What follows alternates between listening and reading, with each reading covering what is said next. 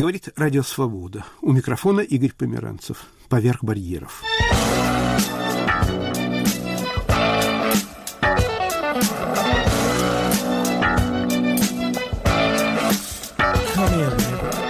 Больше пьют все-таки вино сейчас опять, чем водку, если мы про студентов. Причем многие разбираются. У меня есть две девочки, получили профессию сомелье, они за счет этого прибавили себе очков. За счет того, что они, значит, приходят в компанию, они садятся, они болтают вино там что-то во рту, там, дальше они говорят, о, вот это не берем, а вот это вот, там, скажем, берем. В рубрике «Красное сухое» автор книг об Осипе Мандельштаме, Венедикте Ерофееве и других – профессор Высшей школы экономики Олег Ликманов. Есть еще важная альтернатива, которой в моей юности почти не было – марихуана. Алкоголь – это разговор, а марихуана – это очень индивидуально. Это каждый человек замыкается. Он сам в себе, в своем мире, познает там что-то такое внутри себя. Это многое говорит о современном студенте, скажем, по сравнению со студентом моего времени. Желание проявить себя, уйти в свой внутренний мир, жить своим каким-то таким вот умом.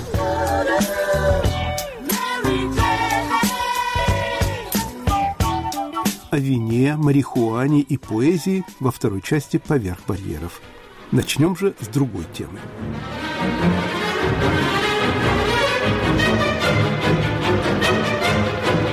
Радиоэссе Владимира Абаринова «Как Чайковский стал американской попсой».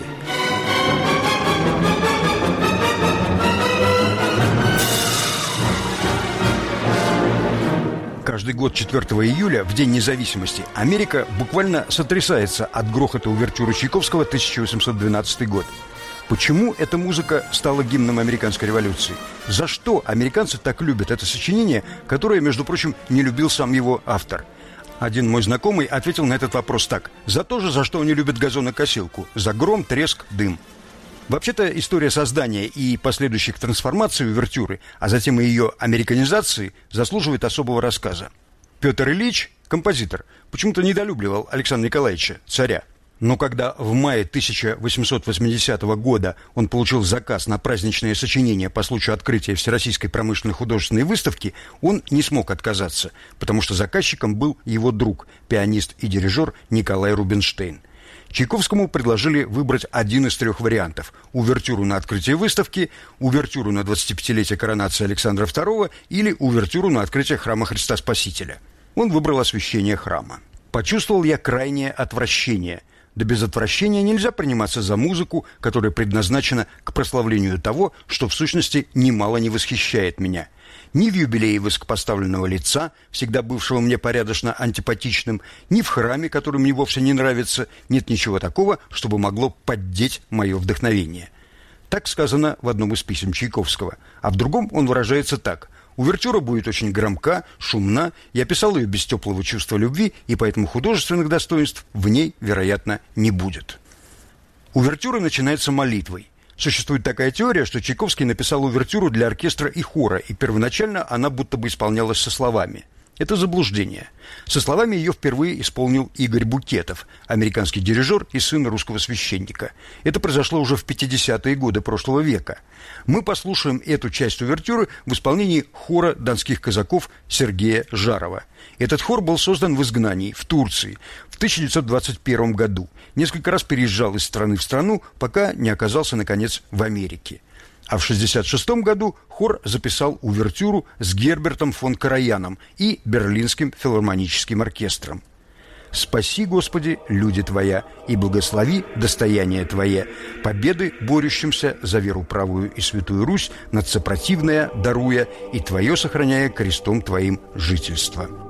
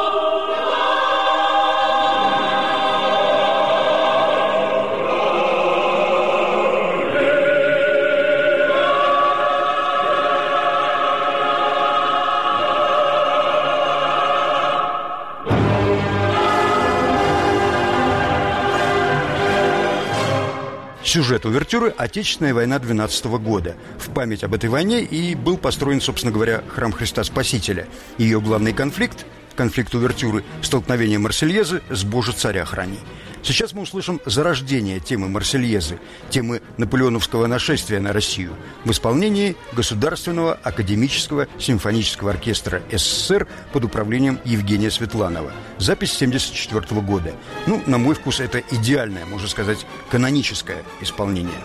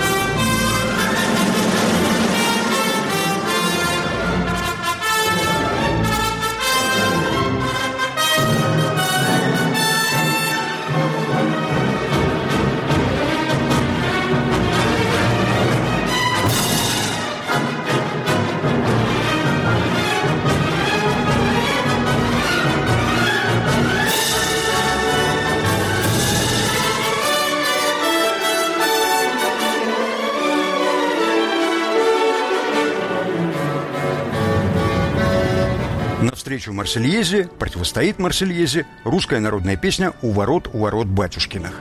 Вот эта песня в исполнении Сергея Лемешева в сопровождении оркестра русских народных инструментов дирижер Владимир Федосеев, 72 год. Вас струну, до вас серебряную, да вы Дунай, мой Дунай, да мне веселый, а вы послушайте, ребята, что струна так говорит, и вот вы Дунай, мой Дунай, да ой, веселый, а мне струна так говорит, мне жениться велит, и вот вы Дунай, мой Дунай, ой, веселый Дунай, мне жениться разориться старого, взять, и вот вы Дунай, мой Дунай, ой, веселый Дунай, старую бабушку взять и на печи, ее держать, ох, Дунай, мой Дунай, ох, веселый Дунай, чаем, кофе им поить, и картофель, кормить, и вот вы Дунай, мой Дунай, ой, веселый Дунай, да Дунай, мой Дунай, веселый мой Дунай,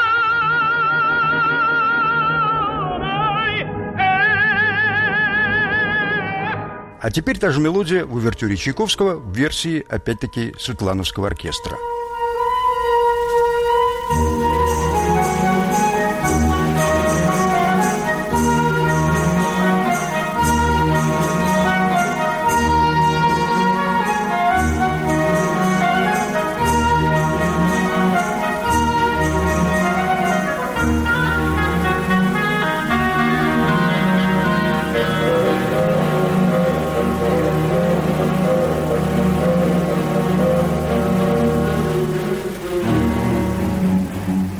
Затем в увертюре следует последний натиск французов, могучий ответный удар и победное ликование.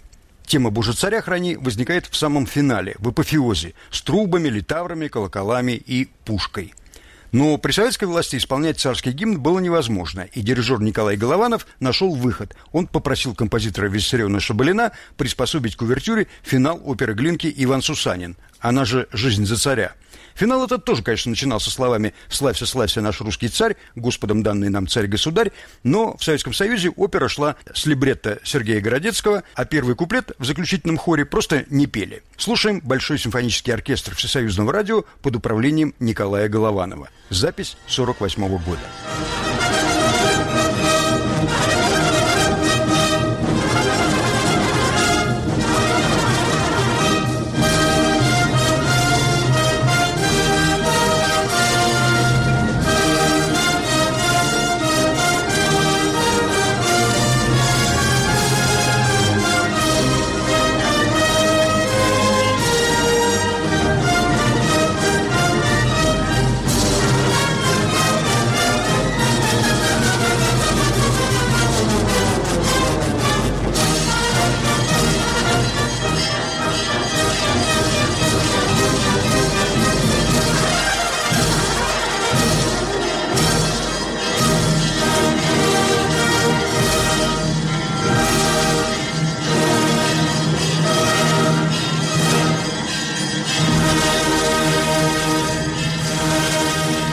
Теперь оригинал с гимном. Из великого множества записей увертюры я выбрал запись 54 года. Она уникальна тем, что записывалась в трех разных местах. Миннеаполисский симфонический оркестр под управлением дирижера Антола Дорати записывался в музыкальном театре Университета штата Миннесота. Колокола записывались в Нью-Йоркской церкви Риверсайд в Верхнем Манхэттене, а в военной академии Вестпойнт записывалась настоящая французская пушка, отлитая в 1775 году. Эта запись компании «Меркьюри» надолго стала образцом технического совершенства.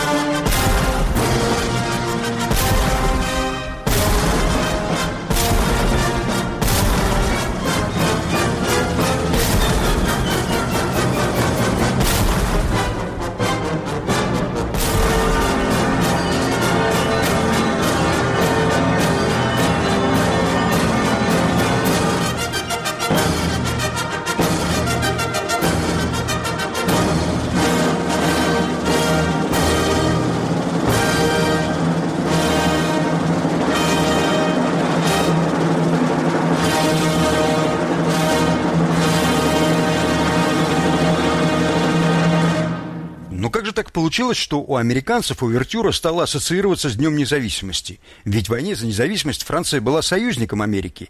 Есть предположение, что они путают нашу войну со своей. У них ведь тоже была война 12 -го года с Англией. Та самая война, в которой единственный раз в американской истории противник захватил Вашингтон и сжег Белый дом и Капитолий. А вот на самом деле просто. В 1974 году дирижер оркестра «Бостон Попс» Артур Фидлер выбрал эту увертюру для праздничного концерта в День независимости. Отсюда все и пошло. А из названия оркестра видно, что он исполняет в основном попсу. Но увертюра Чайковского стала попсой еще раньше. В начале прошлого века американский ботаник Александр Пирс Андерсон изобрел способ взрывать или вздувать, переводят по-разному, рисовые зерна. Аппарат, при помощи которого он это делал, называется экструдер, но в просторечии его зовут пушкой, потому что он похож на пушку формой и принципом действия. На этом сходстве основана реклама вздутого риса и вздутой пшеницы компании Quaker Oats. В ролике 1962 года показан Андерсон в лаборатории, изобретающий свою пищевую пушку. The year is 1901. The Quaker Oats Company is three years old.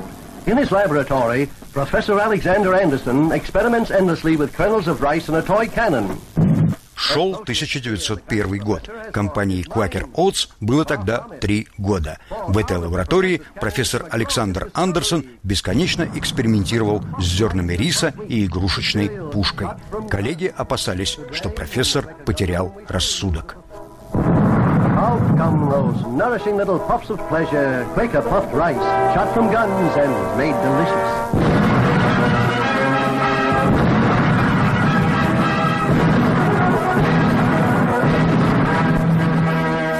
Увертюру постигла судьба всех шлягеров. Она звучит в мультфильмах про утенка Даффи и семейство Симпсонов. Ее множество раз использовали в рекламе бургеров, сэндвичей и даже памперсов.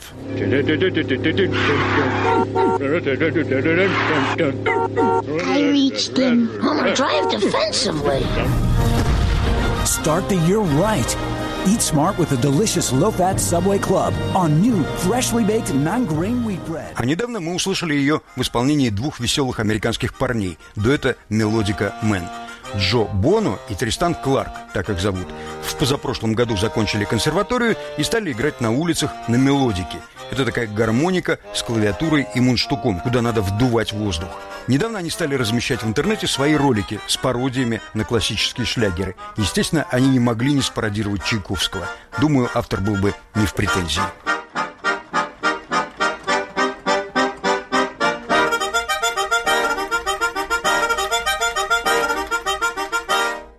Мы слушали радиоэссе Владимира Абаринова «Как Чайковский стал американской попсой».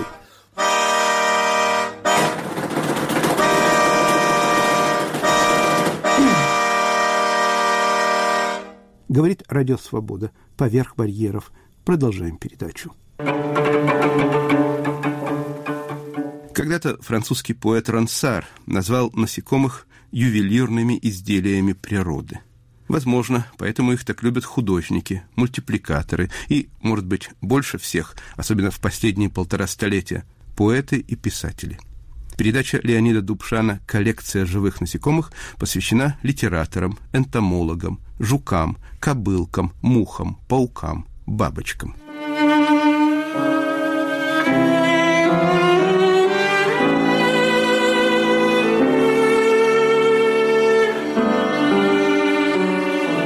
Я по образованию филолог, живу в Петербурге и последнее время довольно часто бываю в Институте русской литературы в Пушкинском доме. Это на Васильевском острове, на Стрелке, где Нева делится на большую и малую. Место в городе особенное, самое что ли интеллигентное. Тут университет, тут научные институты, музеи всяческие, антропология, этнография, почвоведение, военно-морской, зоологический и так далее. Давно там не был. А на днях мимоходом на дверях зоологического читаю табличку «Зоопарк живых насекомых». Захотелось посмотреть. Да, и живу один там. Вы кормите сейчас? Ой, извините. Вы не боитесь таких страшных пауков, а испугались человеческого голоса? Нет, тихий мир насекомых. А, понятно. Можно рассказать было бы о том, откуда они появились? Да, они все из-за границы. Присматривают за насекомыми две девушки – Одну, как я узнал, зовут Ангелина. Веренные ей животные размещаются в стеклянных террариумах. Тут, строго говоря, не только насекомые, тут еще и многоножки, и пауки, членистоногие. Отлавливались, да? собирались в течение пяти лет. В каких отношениях вы со своими подопечными находитесь? Ну, очень близких. Со всеми в очень близких отношениях. Потому что мне приходится и кормить, и общаться с ними, и ухаживать, и размножать. Что значит размножать? Ну как, они же все размножаются, правильно? Да. Иначе у нас не будет экземпляров. А вот я во многих террариумах увидел в качестве пищи кусочки банана. Они в природе питаются нектаром. Сладкие фрукты в основном. Ну, даем и киви, и еще что-то. А у вас вот пауки-то, они же ядные что ли, какие-то? Название так. Название? Они кушают тараканов, личинок. Могут съесть маленькую мышонка могут. Да. Вы их угощаете мышонками? Ну да, угощаем, но они не очень тогда Белыми? Лабораторными? Обычными, да, лабораторными. Можно быть о характере насекомых? У жуков свой характер, у пауков свой характер, у скорпионов абсолютно другой. Скорпиона, его надо, если нужно пересаживать, его надо правильно взять. Если ты его неправильно возьмешь, он тебе ужалит. Паука сложнее, его надо приручать с детства. Приручать? Да, приручать. Он будет знать да, вас? Он, да. Он знает вас, паук? Конечно, знаю. Покажите мне, пожалуйста. Зачем? Я лишний раз Нет, боюсь. я понимаю. А через стекло на вас не отреагирует? Нет, конечно, тепло-то не проходит. На что же он реагирует? На тепло, на тепло. Так же, как кисяк. У нас несколько человек есть, которых он любит. А у другого он просто свернется. Иди, возьми. Что, он сейчас лежал? Это взрослый самец. Самочка погибла у нас. Она отложила яйца и погибла. Так положено? К сожалению, да. Было очень жалко, конечно. Он сейчас сидел и ощущал с ножек клещиков, потому что ему совершенно не нравится. Он не опасен? Чтобы прилипло. Нет, не они безобидные твари. Ну, только если испугается, он может выделить вот какой-то пигмент Ага. интересный, И который не- смыть даже ацетоном. Потрогайте. Пластмассовый. Ага. Ну, Очень красиво. щекотный. У него голова как у бычка с рожками. А где голова? С какой стороны? Вот, усики. А Выше там что такое? Попка. Очень безобидное животное.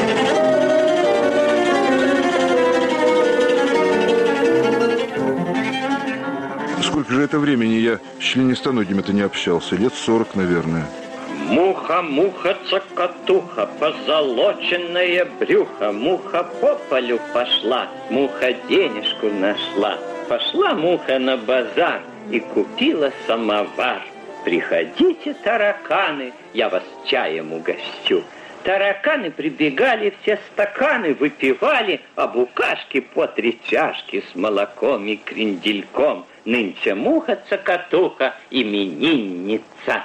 Вот-вот, с этих самых пор. Ребенок с насекомыми в самых коротких отношениях, и Корней Иванович это понимал. Ребенок тоже, как и они, роется в земле, прячется в траве, муху хватает в кулачок, бабочку в сачок. Совершенно, кстати говоря, забытое приспособление из крашеной марли на стальном обруче, приделанном к палке. Летнее пионерское снаряжение. А какие гусеницы томились в спичечных коробках, мохнатые и полосатые, как тигры. А потом все они куда-то делись. Нагибаться, что ли, стало мне лень? Но у некоторых это надолго остается, и всерьез. Вроде знаешь, что насекомые, они глупые, у них все инстинкт, но когда смотришь ему в глаза, вот он сидит у тебя на ладони или еще где-нибудь на травинке, и промелькивают разумные такие у него там взгляды, что самому становится даже иногда не по себе. Я лично вообще не понимаю, как насекомые могут быть кому-то неприятными. По-моему, все они глубоко интересные и красивые. Ну вот, скажем, над крылья златок многие индейские вожди ходили покрытыми над крыльями этих жуков.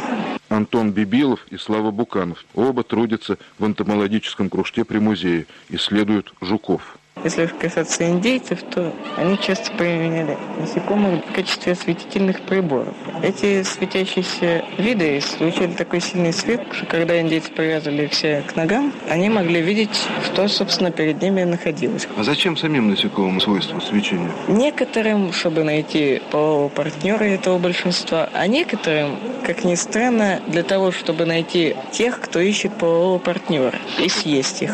То есть мигают так, как, скажем, самец одного вида светлячка, а когда приползает самка, то он ее съедает. Вот поедание особей собственного вида – это такой есть пример, как богомол. То есть самка во время спаривания съедает собственного самца. Более того, если самец даже как-то убежит, то она потом пытается его найти, и если находит, съедает.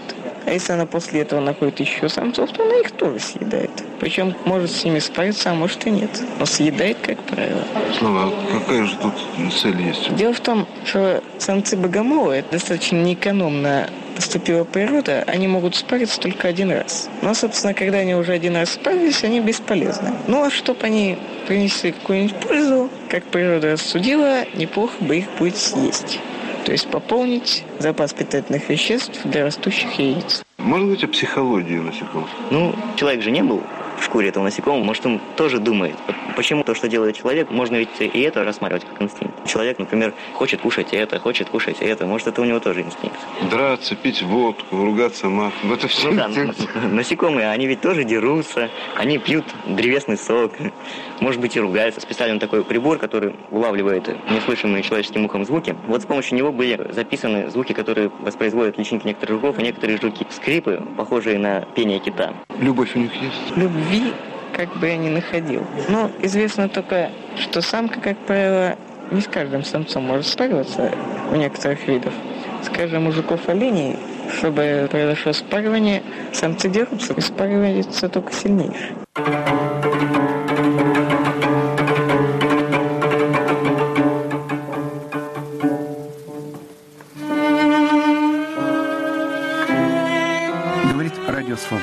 Вы слушаете передачу Леонида Дубшана «Коллекция живых насекомых».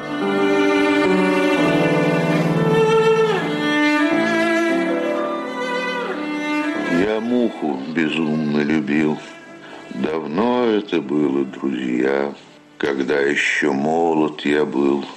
Когда еще молод был я, бывало, возьмешь микроскоп, на муху направишь его, на щечки, на глазки, на лоб, потом на себя самого.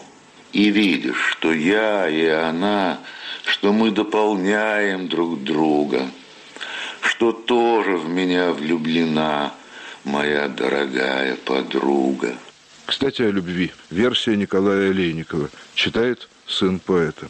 Кружилась она надо мной, стучала и билась в стекло, я с ней целовался порой, и время для нас заметно текло.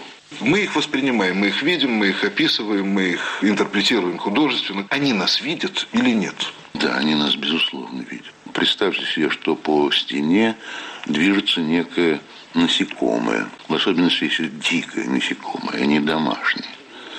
Вы останавливаете на нем взгляд, и оно тут же замирает. Оно ощущает энергию взгляда. Мы как отдельные особи ими воспринимаемся или нет? Как вы Я думаю, что да, конечно. Александр Николаевич Олейников, геолог по профессии, философ и поэт по образу мыслей. Вот он-то и сможет прояснить, подумал я, мои разорванные, смутные гуманитарные представления. Мне представляется, каждое животное является символом какой-то идеи. И это знали древние, недаром и круг зодиака появился – это очень глубокая сторона дела. Я у Кертигора как-то прочитал, вернее, возложение, что насекомые – это символ распада индивида. Он увидел какой-то трагический аспект в этом.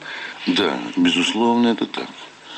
И причем, если таракан – это признак распада, то, скажем, муравьи – это признак агрессии. Пчела, Египет – символ царской власти.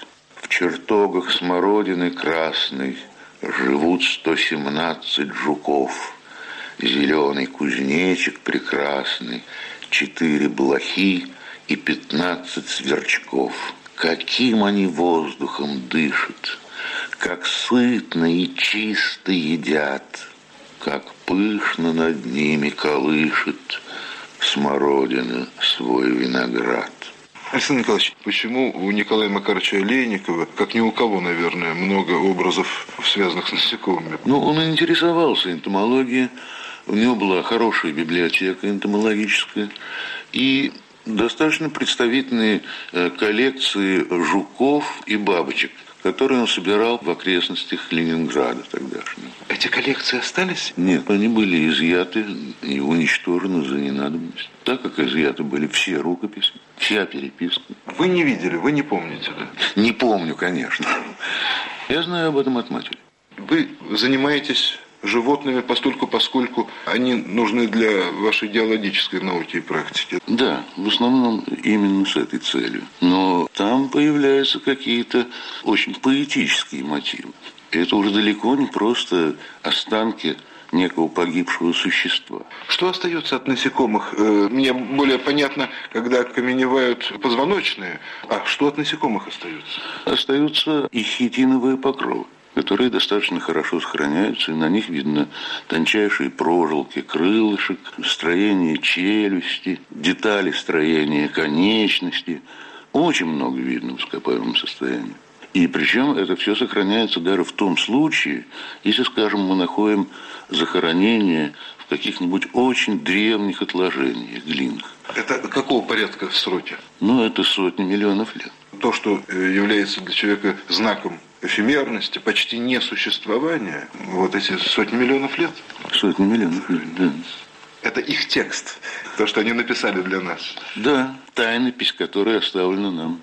Я описал кузнечика, я описал пчелу, я птиц изобразил в разрезах полагающихся.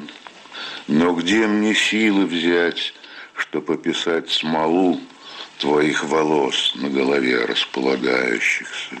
Увы, не та во мне уж сила, которая девиц, как смерть, косила. И я не тот. Я перестал безумствовать и пламенеть, и прежнее в меня не лезет снеть. Давно уж не ночуют утки в моем разрушенном желудке, и мне недороги теперь любовные страдания. Меня влекут к себе основы мироздания. Я стал задумываться над пшеном. Зубные порошки меня волнуют. Я увеличиваю бабочку увеличительным стеклом. Строение бабочки меня интересует. Везде преследует меня – и в учреждении, и на бульваре, заветные мечты о скипидаре, мечты о спичках, мысли о клопах, о разных маленьких предметах, какие механизмы спрятаны в жуках, какие силы действуют в конфетах. Я понял, что такое рожки, зачем грибы в рассол погружены – какой имеют смысл телеги, беговые дрожки, и почему в глазах коровы отражаются окошки, хотя они ей вовсе не нужны. Любовь пройдет, обманет страсть, но лишена обмана волшебная структура таракана. О, таракани, растопыренные ножки – которых шесть. Они о чем-то говорят, они по воздуху каракулями пишут. Их очертания полны значения тайного. Да, в таракане что-то есть. Когда он лапкой двигает и усиком колышет.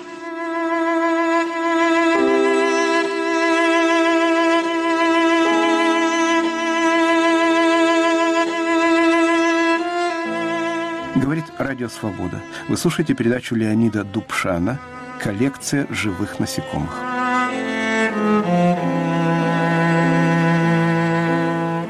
Зачем, подумал я, в стихах Абериута так много гусениц, стрекоз и паучков, шмелей, навозников, капустниц почему-то с утра слетавшихся на блеск его очков – жуков особенно, жуки-единороги, жуки-наездники, жуки-восковики, топорща усики цепляются за строки, как почитатели его и земляки. Зачем, подумал я, был склонен человеком он называть жука с волшебным фонарем? Затем, подумал я, что был обижен веком, и тьмой, и жук ему служил поводырем и кухня с шелестом печного таракана, и клоп, роняющий себя на табурет. Не энтомолог он, но помнил капитана из Достоевского, его бессвязный бред — еще комарики, еще слепные мухи, которым нравятся колени и виски, стихи кустарники, от них гуденье в ухе, стихи рассадники, томленья и тоски. Зачем приветствовал он, как своих знакомых, их, устремлявшихся на мутной лампы свет? Затем, подумал я, что в царстве насекомых нет расставания и заточения нет. Зато, когда с земли ушел он на пределе сердечной выдержки, найдя для мертвых губ улыбку горькую, они его отпели. Кларнетов горе с ней, угрюмей медных труб. У микрофона Александр Кушнер. Да, вот эти стихи, я помню, как я их писал, имея в виду Олейникова, Веденского, Заболоцкого. Ведь это они воспользовались творчеством капитана Лебяткина у Достоевского и замечательно его развили. Да? Вот кто их предшественник и учитель. Конечно, это замечательная пародийная э, поэзия, но в ней еще был какой-то огромный смысл. Я не знаю, как понять его. И иногда приходит в голову вот какая мысль. Может быть, жизнь при социализме похожа на муравейник. Что-то есть от насекомых, может быть, в этой жизни, вот в ее массовости, коллективизме и так далее, и так далее. А в то же время все эти жучки, как человечки, и даже готовы на сострадание. Во всяком случае, когда не остается друзей на этом свете, когда человек попадает э, в гибельные условия, может быть, последние его утешители на этой земле, это вот и есть эти жучки, осы, которых он видит, вот этих живых существ, последний раз перед смертью. А после смерти они его видят очень хорошо. А после смерти они его видят очень хорошо. Совершенно верно. Слишком близко. Крылья бабочка сложит, из древесной корой совпадет ее цвет. Кто найти ее сможет? Бабочки нет. Ах, ах, ах, горе нам, горе, Совпадут всеми точками крылья, ни щелки, ни шва, словно в греческом хоре, строфа и антистрофа. Как богаты мы были, да все потеряли. Захотели бы вернуть этот блеск, и уже не могли бы. Где дворец твой, слепец, ты идешь, спотыкаясь в печали, царь Эдип? Радость крылья сложила и глядит оборотной, тоскливой своей стороной. Чем душа дорожила, стала мукой сплошной. И меняется почерк, и, склонясь над строкой, ты не бабочку ловишь, а жалкий засохший листочек, показавшийся бабочкой под рукой и смеркается время, где развода его, бархатистая ткань и канва превращается в темень, жизнь, узор дорогой, различаешь в тумане едва. Ну и эти стихи, если хотите, связаны с замечательными стихами Бродского «Бабочка». У него там «Бабочка в полете». И строфа там такая короткая. А у меня, как видите, совсем иная. И стихи называются «Сложив крылья. Это ответ? Те раньше? Те раньше написаны, я их прочел. Это ответ э, вовсе не полемический. Да. Это отзвук, это просто другой взгляд. Сказать, что ты мертва, но ты жива лишь сутки, как много грусти в шутке Творца едва могу произнести. Жива единство даты, рождения, и когда ты в моей горсти рассыпалась, меня смущает вычесть одно из двух количеств в пределах дня. Затем, что дни для нас ничто всего лишь, ничто их не приколешь, и пищи глаз не сделаешь они. На фоне белом, не обладая телом, незримы дни, они как ты, верней, что может весить, уменьшенный раз в десять, один из дней. Сюжет о насекомых фатально превратился в сюжет о стихах, то есть о людях. Пусть так. Я думаю, что ты и то, и это Звезды лица предмета В тебе черты, кто был тот ювелир Что бровь не хмуря Нанес в миниатюре на них тот мир Что сводит нас с ума Берет нас в клещи Где ты как мысль о вещи Мы вещь сама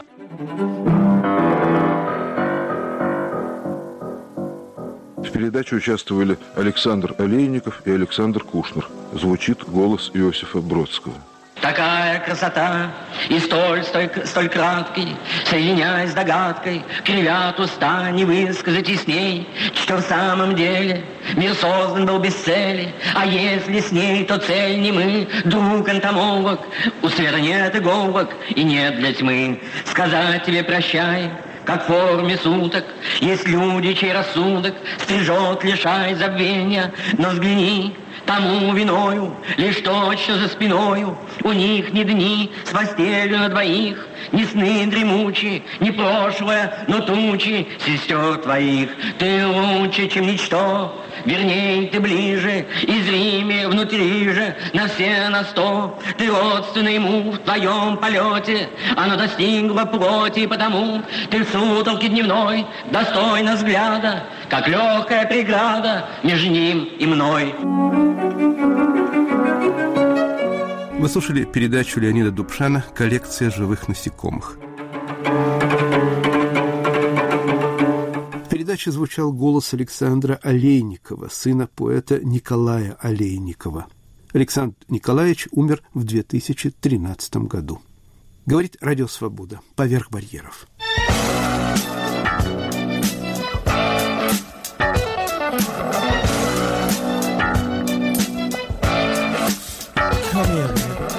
Звучит песня о марихуане.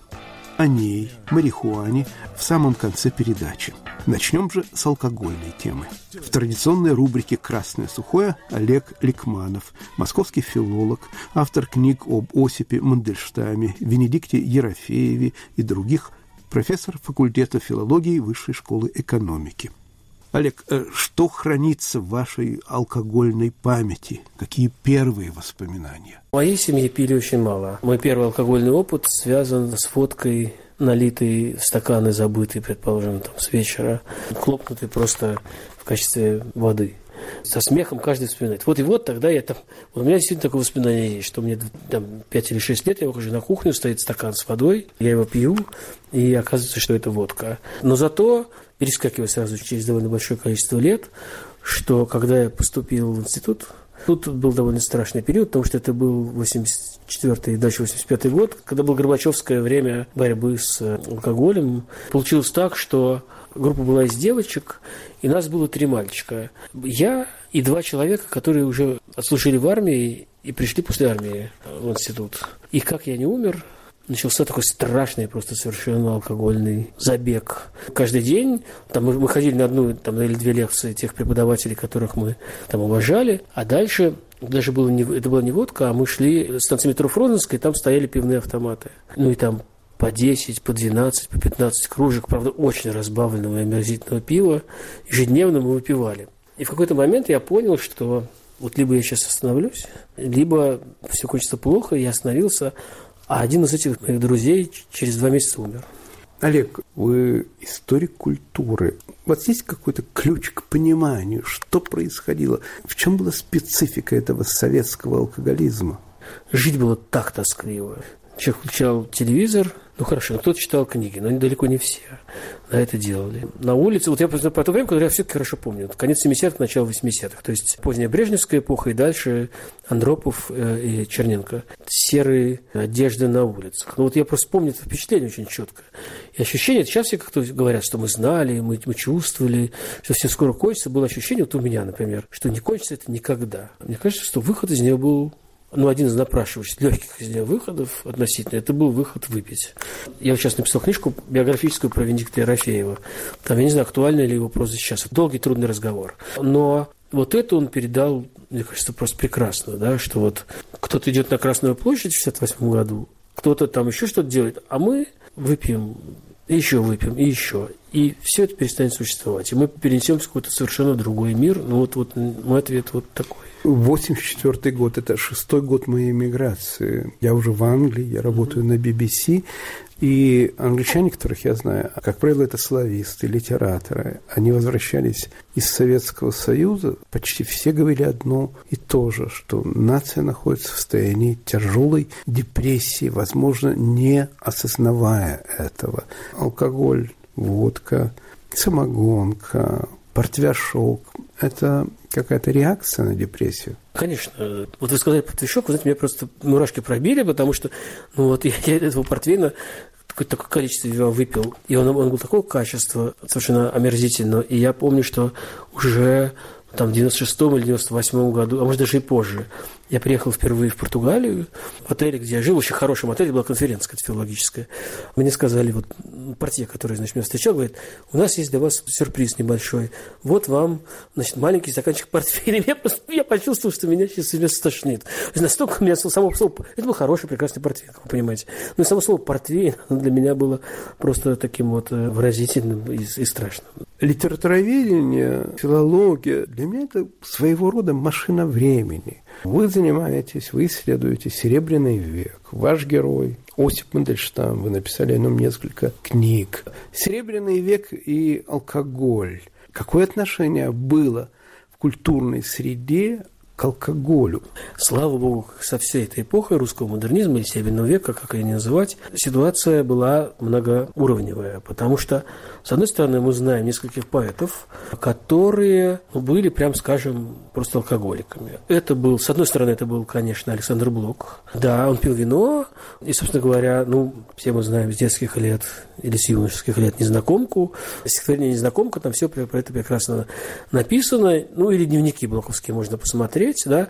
И для него это было такое, конечно, забытье и переведение себя в какое-то состояние, ну, вот, другое состояние по сравнению с тем, которое было раньше – Вторым таким поэтом был, правда, уже гораздо более в поздние годы, то есть уже в 20-е годы, как раз не пивший или почти не пивший Есенин до революции. После революции, как известно, ну, просто спился. Для него вино было, вино и водка, он, как писал, разное пил.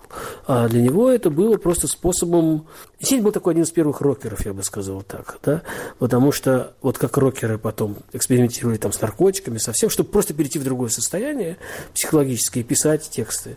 Вот так же Есенин, да, он был человеком, по-моему, удивительно одаренным, но при этом с очень коротким дыханием. И вот он очень быстро вырабатывал какую-то тему, и дальше, чтобы перейти в какое-то другое состояние, он начинал что-то делать. Там он писал до революции там, христианские стихи, После революции он начал писать антихристианские стихи. «Тело Христово тело выплевываю из рта».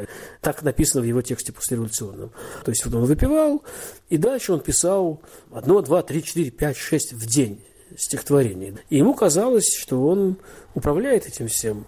А это ведь такая штука опасная. В какой-то момент это стало управлять им. С другой стороны, мы знаем довольно большое количество модернистов первого ряда, которые ну, были такими, даже их не назовешь культурпетейцами, как говорили в эпоху Андропова, они были весьма сдержанно они любили вино и пили. Конечно, были среди алкоголиков еще, конечно, нужно упомянуть Бальмонта. Вот еще был поэт, который замечательный русский поэт, пил много. А вот, например, Владимир Владимирович Маяковский, такой антипод Есенина во всем, и в этом тоже был антиподом. Он пил довольно умеренно, он пил слабо алкогольные напитки в основном, и его любимым напитком был просто крюшон. Налить бутылку слабого вина, в него накрошить каких-то фруктов, там, винограда и так далее. А были люди, которые выпивали со вкусом, я бы сказал так. С одной стороны, это Мандельштам, который пил довольно умеренно, для которого вино тем не менее, было важно, потому что, например, в его стихотворении «Казино» 2012 года, и там у него есть такая строчка «Когда как в розу в хрустале вино». И это ключевая такая стихотворение, потому что в первой половине стихотворения ему холодно, плохо, мир неуютен, а потом он, вот, он выпивает это вино, он оказывается внутри помещения, ему тепло и хорошо. Есть вино это было такое, это был такой домашний эллинизм для него. Значит, там довольно много стихотворений, ну, не слишком много, но есть стихотворения, которые связаны с этой темой. Это, с одной стороны, еще было напиток культурный, связанный с культурой, потому что и в его стихотворении я слыхал рассказов Осиана э, возникает тема вина, и в его стихотворении, я скажу тебе с последней прямотой все лишь бредни, Шерри Бренди, ангел мой, да, вино – это знак Европы, которая отнята у него. А еще ближе мне, кажется, совсем обаятельной тема вина и алкоголя, скажем так, в творчестве Ахматовой. Даже не в творчестве, а в жизни, скорее, Ахматовой. Которая, как известно, несмотря на всю свою вот эту высокую планку, которую она задавала. Возьмите портрет Петрова Водкина, Ахматовский. Трудно этой женщине вставить в руку попробовать рюмку. Да? Как бы она как, как бы с этим не очень связана. Но известно, например, что она очень любила одну или две рюмки или три выпивать. И там вспоминают не помню, у кого-то у Наймана или у кого-то из таких вот хороших воспоминательщиков поздних, они рассказывают, что когда там приходят гости к Ахматовой и начинают разливать водку, и она говорит, я вас остановлю, когда хватит. Она же все медленно делает царственным жестом, и вот он начинает останавливать, и пока она останавливает, уже наливается довольно большое количество этой самой водки. И я думаю, что для нее это было ну, как сказать, вот водка, селедка, потому что известно, что тоже это такая, вот это, это ее культура была. Мандельштам вспоминает о том, что Ахматова замечательно сервировала стол. Вот ставилась водка, но к ней была замечательная селедка очень хорошего качества. Что для нее это был такой, по-видимому, отчасти это было тоже, что уже, может быть, для вашего и, может быть, для моего поколения. Это напиток, который подогревает разговор. То есть вот сидят люди, немножко выпивают, хорошо закусывают, и это как согревает, как печка согревает вот уже какие-то слова, которые говорятся. Мандельштам действительно пишет о вине, упоминает название вин. Это любовь к красивым словам или к вину, к винограду, к цивилизации виноградной? Мне кажется, ответ третий. Это, безусловно, не любовь к вину как напитку, потому что, в общем, кажется, он не был, он не был знаком ценителем, там, и то вино, которое он упоминает, тоже знаменитое. Я пью, но еще не придумал, с двух выбираю одно – Значит, как всегда, у меня плохая память на стихи. Папское, да. Или, или папского замка вино. Папское замка вино – это итальянское, дешевое, в общем, довольно вино. Это не какое-то изысканное Нет, нет, нет. У папского замка вино – это французское Хорошее. вино и довольно хорошее. А вот итальянское, спуманце, вот, вот это дешевое, неинтересное ну, вино. Короче говоря, для него это, мне кажется, что для него это не было вино вкусное, прежде всего. Для него было важно что это была часть вот этой вот самой европейской какой-то культуры, то, чего он был лишен. И ужасно грустно. Вот мы люди, поездившие, слава богу, по разным странам, и Мандельштам с его знаменитой фразой «доска по мировой культуре» и вообще с его тягой к Европе и так далее, в ранней юности побывавший довольно много где, все-таки он учился в Сорбонне, то есть, соответственно, во Франции,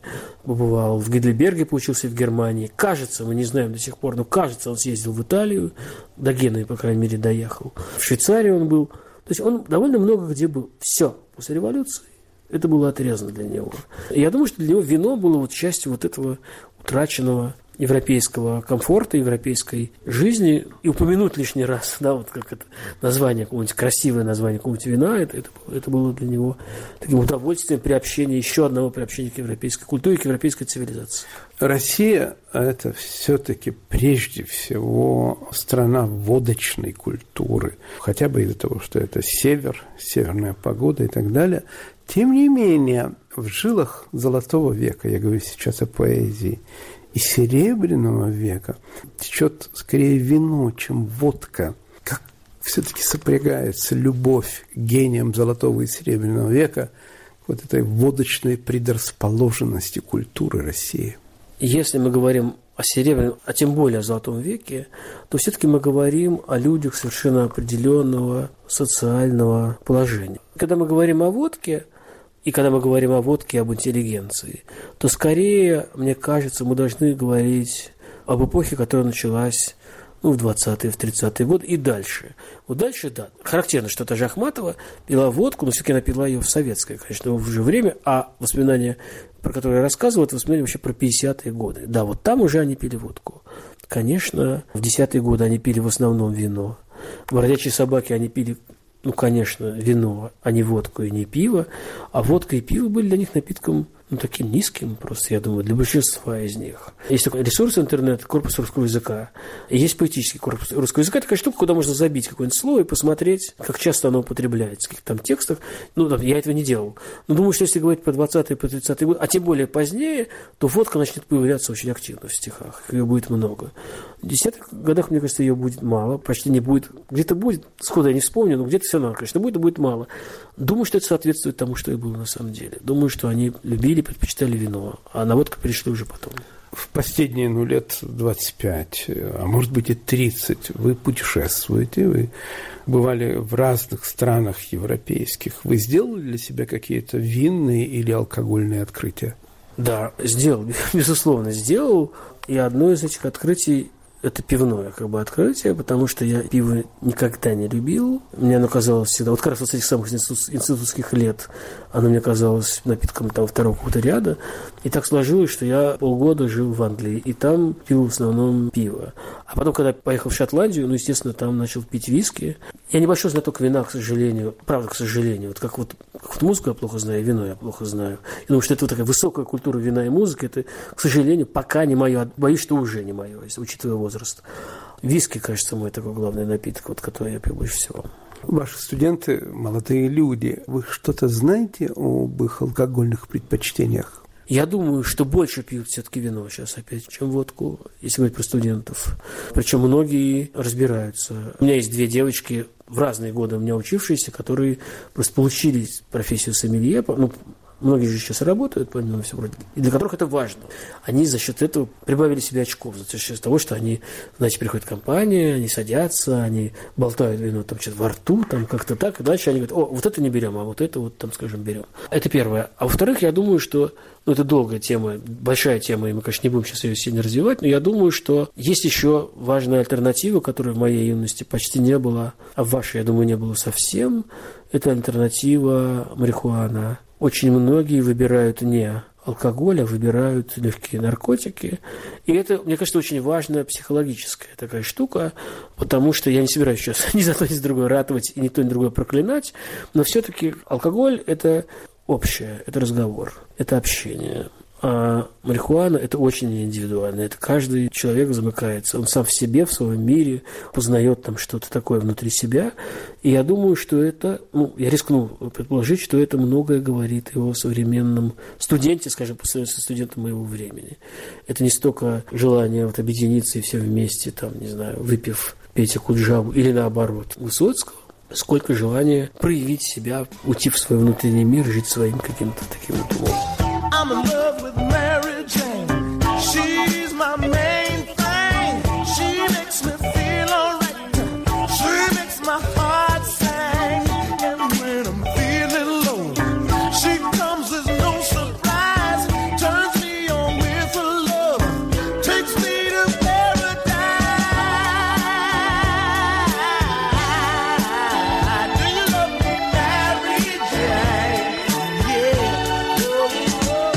Московский литературовед, профессор факультета филологии Высшей школы экономики Олег Ликманов в рубрике «Красное сухое». Режиссер этого выпуска «Поверх барьеров» Наталья Аркадьева подготовил и вел передачу Игорь Померанцев.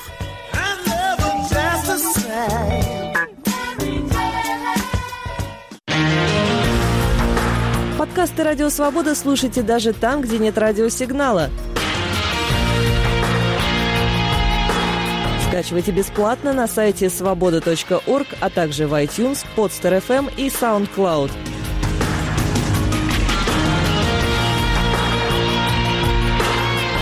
Берите с собой в дорогу «Радио Свобода».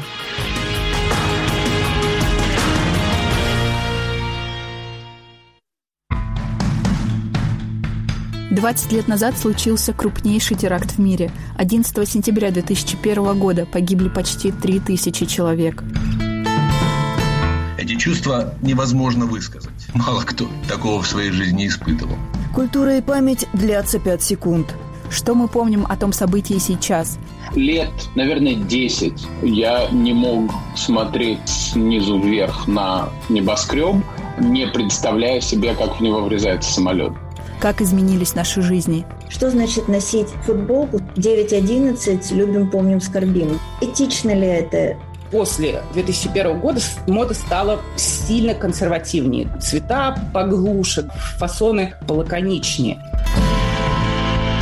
После 9.11 в эфире «Радио Свобода» вечером 5, 7, 9 и 11 сентября. Не пропустите.